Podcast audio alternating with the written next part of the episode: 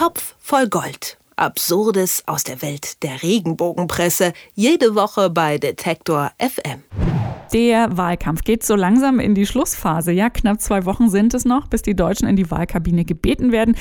Wer auch immer nach der Wahl im Kanzleramt sitzt, er oder sie wird natürlich viele ernsthafte Probleme lösen müssen. Die Welt fragt sich zum Beispiel, welcher Kandidat Erdogan und Trump die Stirn bieten könnte. Wer kann Europa zusammenhalten? Und wie halten wir die Wirtschaft in Zeiten der Krise am Laufen? Das Regenbogenblatt Das Neue dagegen fragt sich, ob Martin Schulz eigentlich weiß, wie man Hemden wäscht. Der Wahlkampf, man sieht, es ist also auch in der Klatschpresse angekommen und deswegen sprechen wir natürlich jetzt mit Moritz Schermack wie jede Woche. Er betreibt den Blog Top voll Gold und liest sich jede Woche durch die Regenbogenblätter, damit wir das nicht machen müssen. Hallo Moritz. Hallo. Politik ist ja sonst eigentlich nicht so das, worüber wir sprechen im Top voll Gold. Mhm. Aber derzeit kommt wohl auch die Boulevardpresse nicht ganz an dem Thema vorbei. Was erfahren wir denn Neues und höchstpersönliches über Martin Schulz? Genau, also der, der Wahlkampf und die Wahl zur Bundeskanzlerin oder zum Bundeskanzler ist so omnipräsent, dass eben auch ein Heft wie das Neue nicht drumherum kommt. Da hast du völlig recht. Und so gibt es in der aktuellen Ausgabe eine zumindest kleine Titelgeschichte, ähm, in der verkündet wird, dass bei Martin Schulz zu Hause die Frau die Hosen anhat, äh, was natürlich dann erstmal den einen oder anderen Regenbogenleserinnen und Regenbogenleser aufschrecken dürfte. Oh Gott, oh Gott, was ist das? Was ist das für ein Mann? Da hat die Frau das sagen. Und äh, wenn man dann äh, das Heft aufschlägt, sieht man, okay, es ist jetzt nicht nur so eine ausgedachte Geschichte, sondern ein tatsächliches Interview, das auch wirklich wohl stattgefunden hat. Jedenfalls gibt es ein Foto eines, äh, das neue Mitarbeiter, der neben Martin Schulz sitzt und der sieht nicht äh, reingefotoshoppt gefotoshoppt aus. Also dieses Interview scheint tatsächlich stattgefunden zu haben. Wirklich, wirklich brisant wird's dann für Martin Schulz aber nicht, sondern es geht um sehr, sehr persönliche Sachen. Also eben schon die Frage nach der Ehefrau, die man gar nicht so oft sieht, wie, die, wie der Fragesteller konstatiert. Und da würde ich ihm auch zustimmen. Da, da wirst eben dann die Frage, warum eigentlich nicht? Oder dann wird gesagt, na, Sie führen ja Tagebuch. Was bedeutet Ihnen das? Wie entspannen Sie nach einem langen Arbeitstag? Und dann eben auch schon die von dir eingangs erwähnte Frage, bei wie viel Grad waschen Sie Ihre Hemden? Und äh, das finde ich dann doch ziemlich speziell, aber ganz interessant. Ich finde es vor allen Dingen interessant. Also Martin Schulz wird jetzt wahrscheinlich nicht unbedingt einen leeren Terminkalender haben. Ne? Dann nimmt man sich schon Zeit für so ein Interview mit das Neue und dann stellen die Fragen, deren Relevanz man ja durchaus vielleicht ein bisschen anzweifeln könnte. Ich, ich frage mich einfach, warum.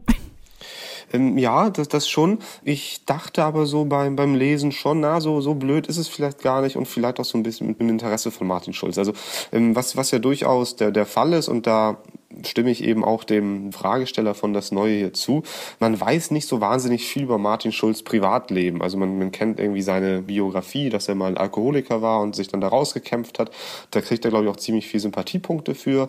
Aber ansonsten weiß man gar nicht so viel über ihn. Und deswegen ist es vielleicht gar nicht mal so blöd, aus wahlkampftaktischer Sicht auch so ein bisschen die emotionale, private Ebene zu bespielen und dann eben halt auch einfach mal übers Hemdenwaschen oder übers Staubsaugen oder übers Tagebuch führen oder übers Lesen nach einem langen, anstrengenden Arbeitstag Bundestag zu sprechen. Denn was man natürlich nicht vergessen darf, auch das Neue wird von Menschen gelesen, die wahlberechtigt sind am 24. September und die ihm dann eben auch noch die Stimme geben könnten. Also ich glaube schon, dass das ein ganz äh, gut ausgedachter, ja, vielleicht auch Wahlkampftermin war, dieses Interview mit das Neue. Mhm, aber nicht wirklich mit den Themen, die vielleicht interessant wären und auf deren ja. Basis man seine Wahlentscheidung treffen sollte. Aber das ist, glaube ich, ein anderes Thema. Da, da, da kann ich dir nur zustimmen, absolut. Ähm, nun macht man ja nicht alleine Wahlkampf. Äh, auf der anderen Seite, sage ich jetzt mal, steht Angela Merkel. Ähm, ich äh, versuche hier mich sehr zu konzentrieren, um nicht auch nochmal Titelverteidigerin zu sagen. Gut, sie hält ihr Privatleben ähnlich bedeckt, aber wir hatten sie zumindest schon des Öfteren mal in diesen Freitagsgesprächen bei uns äh, als Thema. Und auch die Woche heute hat wieder delikate Details aus dem Privatleben von Angela Merkel. Äh, ist das richtig?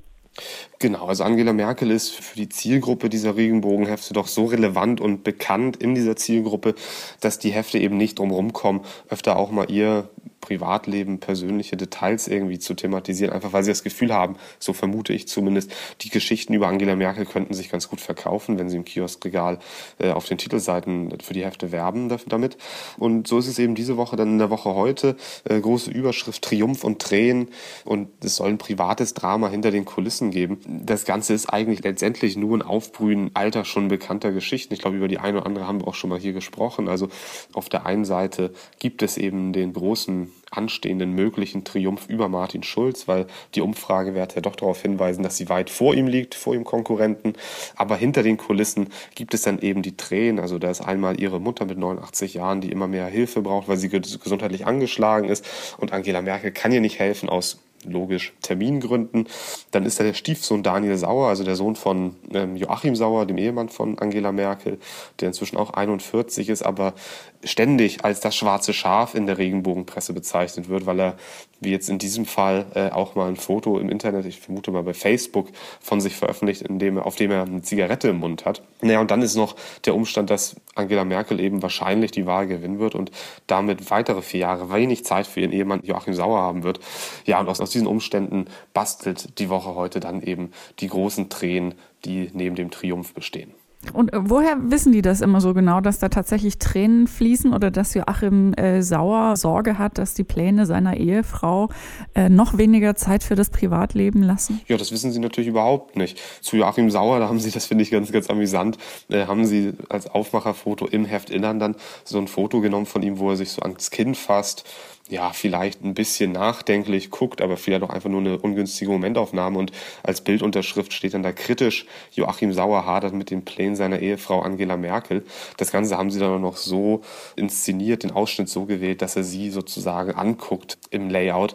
Das reicht denn dann ja manchmal schon, so eine Bildkomposition, um dann irgendwie einfach festzustellen, naja, also dem, dem Joachim Sauer, dem scheint das alles gar nicht so zu gefallen.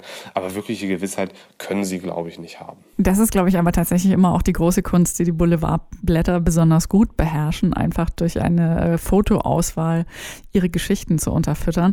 Ich glaube, was wir getrost sagen können, ist, dass egal wie die Wahl ausgeht, eins auch in der nächsten Legislaturperiode für uns bleiben wird, nämlich noch mehr inhaltslose Artikel in Boulevardmagazinen und zwar unabhängig davon, wer am Ende im Kanzleramt sitzt. Aber entscheidend wie diese Woche haben wir gelernt, dass auch der Wahlkampf in der Regenbogenpresse angekommen ist und ich sage vielen herzlichen Dank an Moritz Zermark von Top voll Gold, der ähm, uns darüber etwas erzählt hat und sich wahrscheinlich freut, dass du auch nach der Wahl bestimmt immer noch was zum Lesen hast, richtig?